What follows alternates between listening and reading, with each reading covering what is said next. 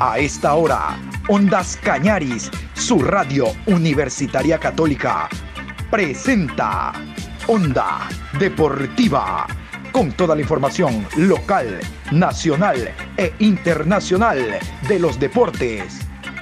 Comenzamos. Blanca Navidad, sueño y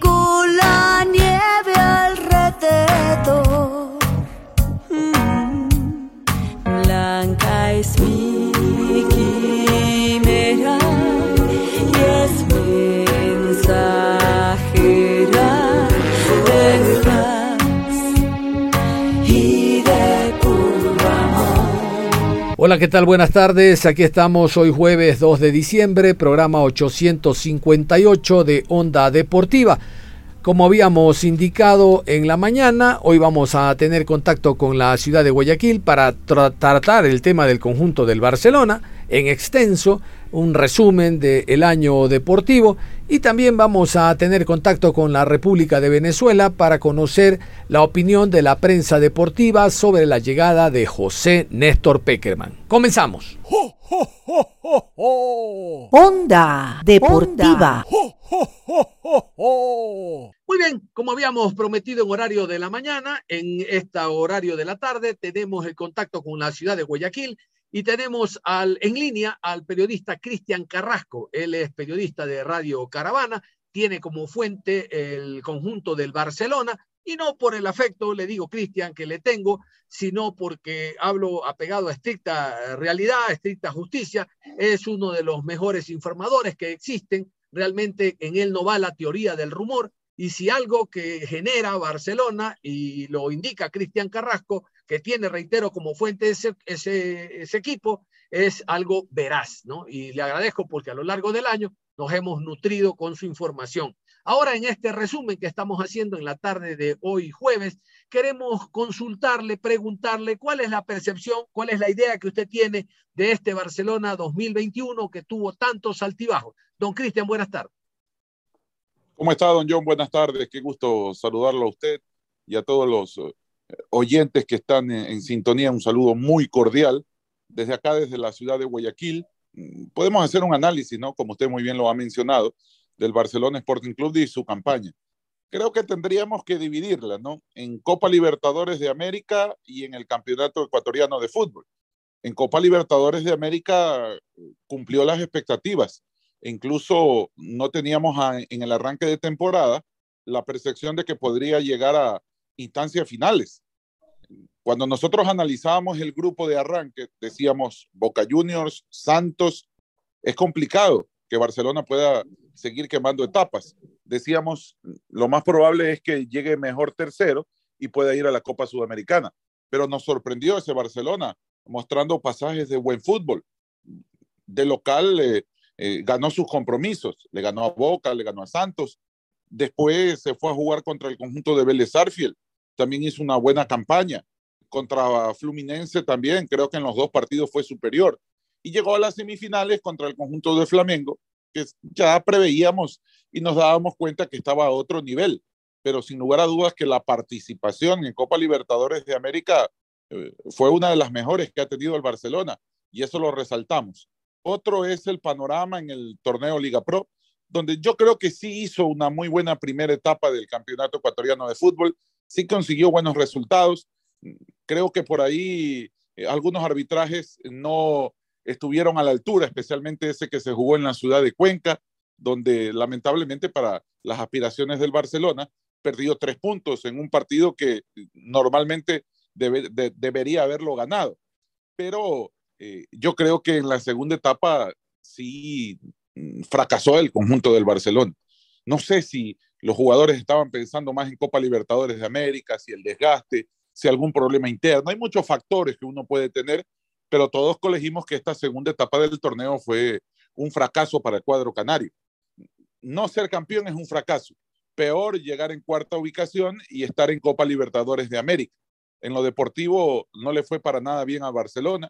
Estuvo después de esa derrota ante Flamengo, pasó por una mala racha, eh, no solamente de resultados, sino futbolística, porque no se encontraba el equipo. Yo a veces no logro entender cómo un equipo que eh, jugó un fútbol interesante en Copa Libertadores de América, que se enfrentó a rivales de mucho más pergamino, que tienen muchas más condiciones, pase tan corto tiempo y venga en el torneo y no pueda lograr los resultados y que no se encuentren eh, el nivel futbolístico que ha dado durante toda la temporada. Hay muchos factores que podemos colegir, por eso le digo, don yo, yo divido en dos. En la Libertadores me parece que fue extraordinaria la participación, pero en el torneo Liga Pro, especialmente en la segunda etapa, nos deja muchas dudas en cuanto al funcionamiento, en cuanto a la armonía que puede existir en la parte interna.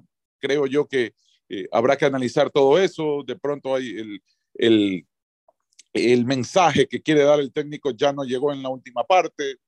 Hay muchos factores que pudieran ser, pero podemos dividir eh, en dos la campaña del Barcelona Sporting Club, como le digo, doña. Sí, señor, es evidente. Estamos hablando con don Cristian Carrasco, periodista de la ciudad de Guayaquil, de Radio Caravana, que tiene como fuente el conjunto del Barcelona. A ver, es evidente que hay muchos factores, pero don Cristian, yo quiero eh, eh, eh puntualizar no lo descubro yo en la ciudad de Azogues, en la provincia del Cañar, en la provincia de La Suaya, hasta donde llega la cobertura nuestra a nivel nacional, internacionalmente a través de redes sociales. Eh, son muchos los seguidores del Barcelona, pero quisiera que usted me diera bajo su punto de vista muy personal el por qué.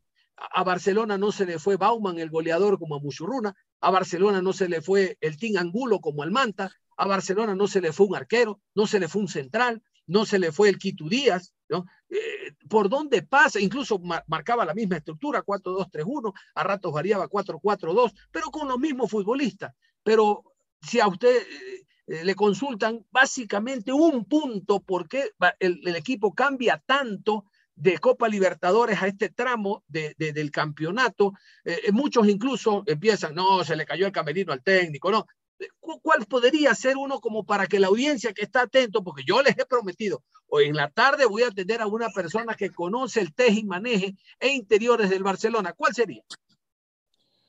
Sí, yo creo que algún problema debe existir en, en la parte interna entre jugadores y técnicos. Yo, ese es mi pensar, esa, esa, es mi opinión, porque no puedo entender así de la noche a la mañana un cambio tan rotundo.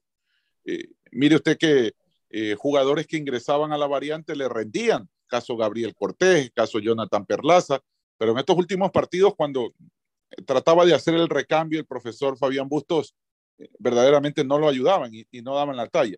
Seguramente alguna incomodidad en, la parte interna. Generalmente los jugadores se, se molestan con los entrenadores por las elecciones. Hay algunos que dicen, no, yo merezco más protagonismo, tengo, tengo que actuar más piensan que el técnico tiene jugadores mimados, en el sentido de que no les tiene, que no les tiene confianza a los que están, sino a los que él ha traído. Entonces, todo eso creo que puede ir eh, generando discordia, un desgaste. Mire que el profesor Bustos iba a cumplir ya dos años y esos factores así. Mire, algo que no hemos colegido es que, por ejemplo, Damián Díaz, jugador importante para el andamiaje del Barcelona, en estos partidos eh, decisivos no pudo estar el jugador. Entonces, ese también puede ser otro de los factores. La manija, el, el, cerebro que tiene Barcelona no pudo estar por lesión, se habló mucho de él, de que no era tan grave, incluso hasta se llegó a, a pensar otras situaciones, pero todo eso va afectando. Yo si le encuentro una principal razón, creo que es desgaste de relación de eh, algunos jugadores con el técnico. Y eso seguramente en la parte interna eh, hizo de que no continúe la armonía que existía en el Barcelona Sporting Club. Eh, hay que decir también que eh, ah. en la parte física también se vio un desgaste por parte del Barcelona Sporting Club. Es algo delicado, no sé si los jugadores se han cuidado. Yo conozco algunos, son bastante profesionales, pero hay otros que por ahí tal vez no, porque se vio también en la parte física un desgaste importante de los jugadores del Barcelona. Pero en líneas generales yo creo que algo eh, en la parte interna tiene que haber pasado, porque de la noche a la mañana, don John, no se justifica que hagas una gran campaña en Copa Libertadores y después acá en el torneo Liga Pro no encuentres, no te encuentres bien en la parte futbolística. Muy bien, nada más, don Cristian. Ya a nombre de la audiencia de Ondas Cañaris, eh, le agradezco por sus valiosos conceptos, por estas reflexiones, porque son un paliativo, primero para la hinchada que está incierta y más a la distancia que estamos nosotros de Guayaquil, y sobre todo también para conocer y saber a ciencia cierta, basado en el conocimiento que usted tiene y en el seguimiento al conjunto del Barcelona, algo de lo que pudo haber ocurrido este año. Nada más, don Cristian, muy amable, gracias, lo dejo en la parte final. Un abrazo, don John, un gusto poder estar eh, eh, con la gente de Ondas Cañari, siempre a las órdenes, muchas bendiciones. De pronto, si no nos saludamos, que tengan una feliz Navidad, un venturoso 2022 pero aquí estamos presentes a las órdenes y cuando usted guste. Un abrazo, mi querido yo. Onda Deportiva. Muy bien, y a esta hora tenemos contacto con la República Bolivariana de Venezuela. Hemos molestado la atención de nuestro buen amigo, el periodista Javier Escalante, para conocer cuál es la óptica, cuál es la percepción que tiene la prensa venezolana en torno a la llegada de José Néstor Peckerman. Yo me atrevo a decir, como lo he indicado en la previa, que ese señor va a jerarquizar el fútbol venezolano porque realmente es un hombre que tiene mucha experiencia y sus logros avalan la capacidad que tiene. Mi querido Javier Escalante, saludos, ¿cómo me le va? Es un placer saludarte, mi querido John Lester, desde acá, desde Venezuela, específicamente de San Cristóbal, Estado Táchira, zona fronteriza colombo-venezolana. Y por acá, después estoy listo para conversar un poquitico del tema del balompié, como decimos acá en nuestro país.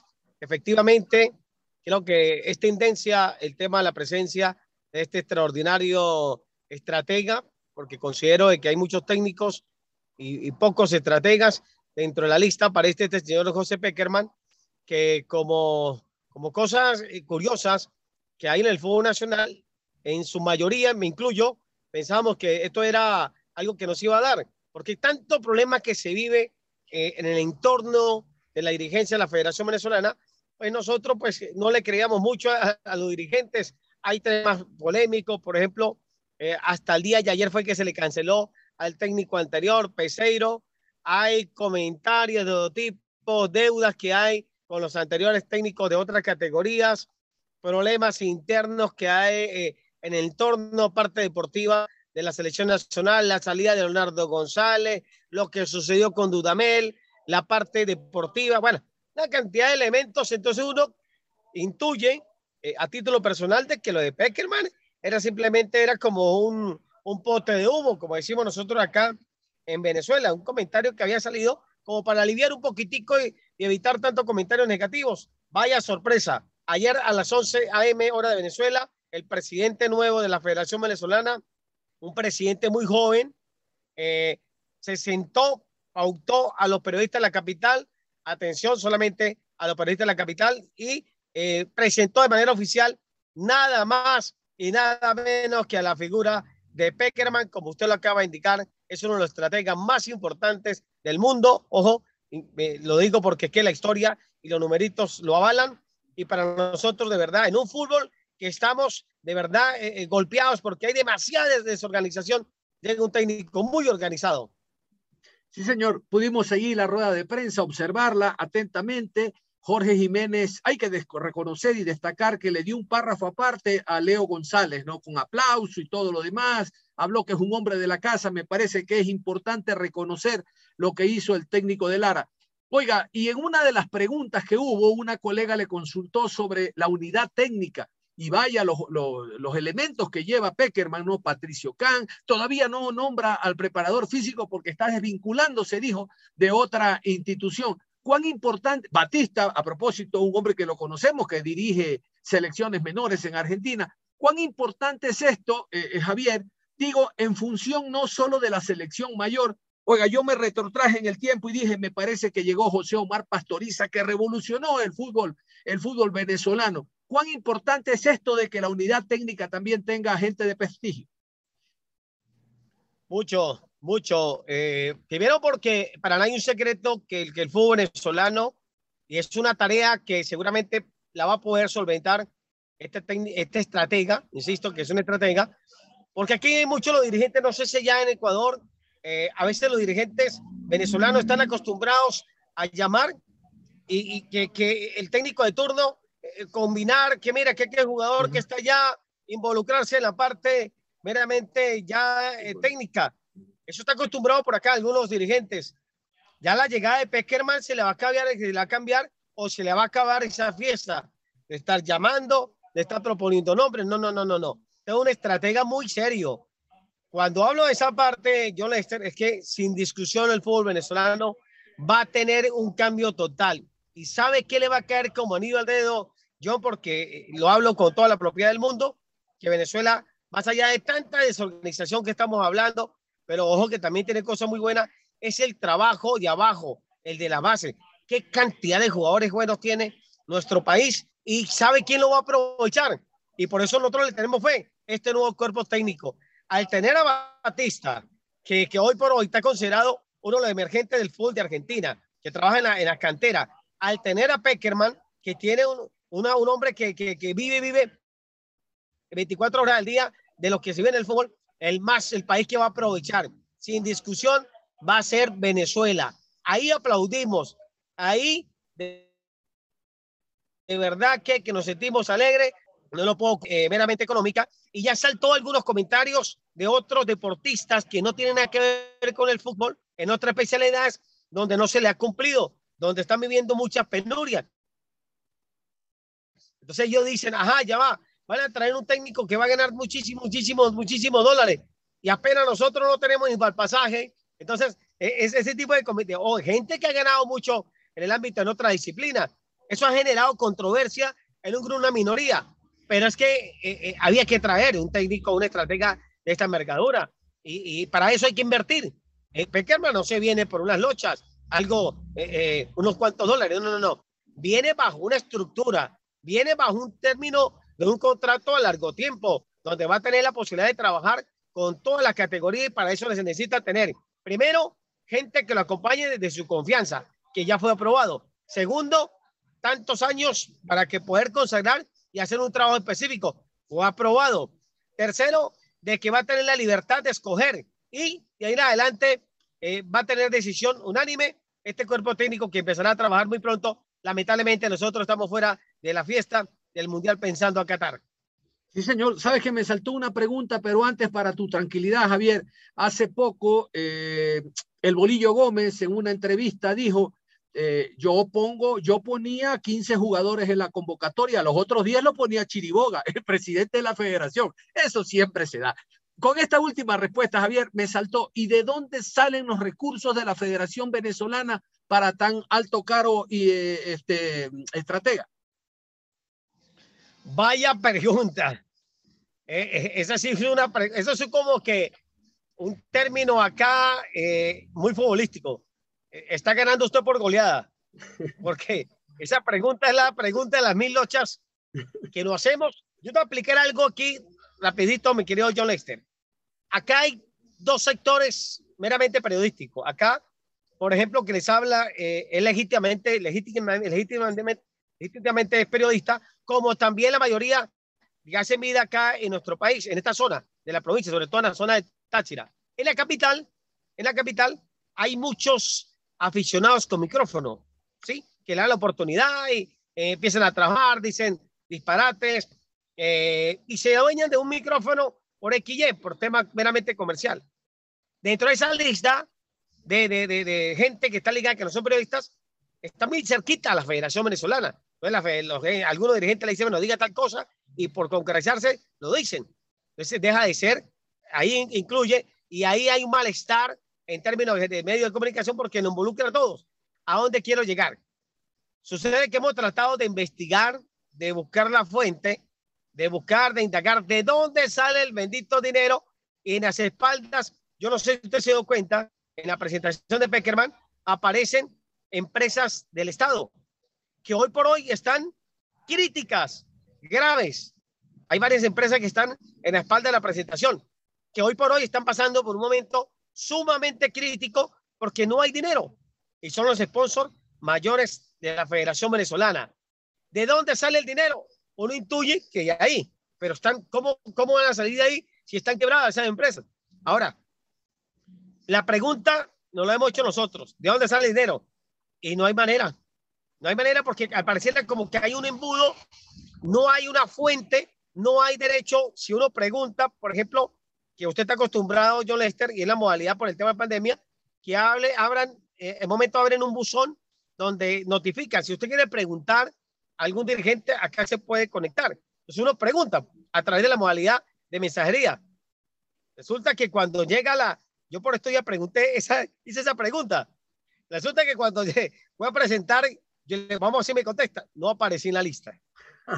No aparecí en la lista.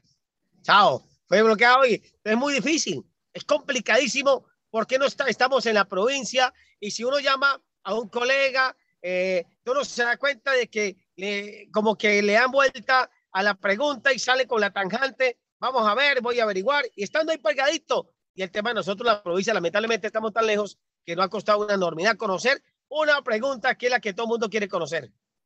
No, no, no, les cuento que aquí pasa igual. Acá no solo que tienen prioridad las empresas que tienen los derechos, radio, televisión de la selección, que son dos o tres, ¿no? Y al resto, a los que le metemos el dedo en la llaga, e, el, el, dedo en el ojo, eh, resulta de que no pasamos, nuestra pregunta no pasa porque no hay que hacerle ruido al técnico, no hay que molestarlo. El técnico nuestro ha cometido una serie de incongruencias que la sabemos nosotros que estamos dentro, porque desde afuera se ve, Ecuador tiene tiempo que está, está en tercero, qué bien que esté Ecuador, no, no estamos bien. Aquí hay una serie de situaciones anómalas que la sabemos nosotros y cuando preguntamos no, nos esquivan.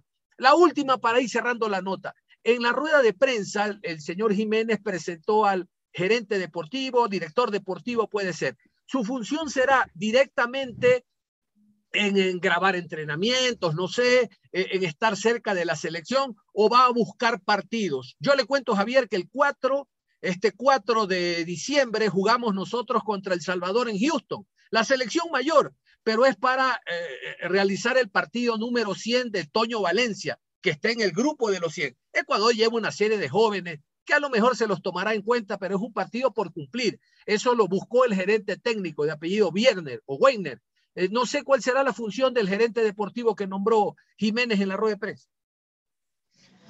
Esa pregunta, se lo digo, eh, mi querido John Lester, porque tuve la dicha. Usted hoy, hoy está como, eh, si usted trabajara acá en Venezuela, en esta zona, sería excluido directo de, del, del, del, preguntadero, del formulario de preguntas hacia la BF.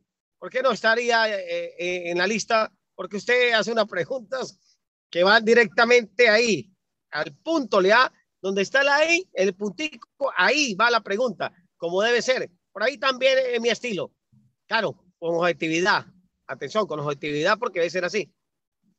A ver, este señor que va, llega al lado de Peckerman, le cuento que, que en Colombia, se le digo propio porque tengo la dicha de trabajar allá, no generó muchos buenos comentarios porque al parecer estuvo involucrado en varias notas, como usted lo acaba de decir, y cuando llega a Venezuela, cuando llega a Venezuela, esa sería, lo que pasa es que en la capital les preguntan otra cosa, no sé si usted se, no sé si usted escuchó que algunos personeros en la capital, algunos periodistas le hacen una pregunta que no tiene nada que ver con, con la actualidad, con el momento, que si cómo va a jugar, que si va a convocar, o sea, apenas está en la presentación y eso molestó algo al técnico Peckerman, donde dijo, no, no, no, Vamos a hablar de la actualidad, de la llegada. Vamos a esperar, eh, esperar el momento para conocer, porque apenas estoy llegando. Entonces, una cantidad de cosas.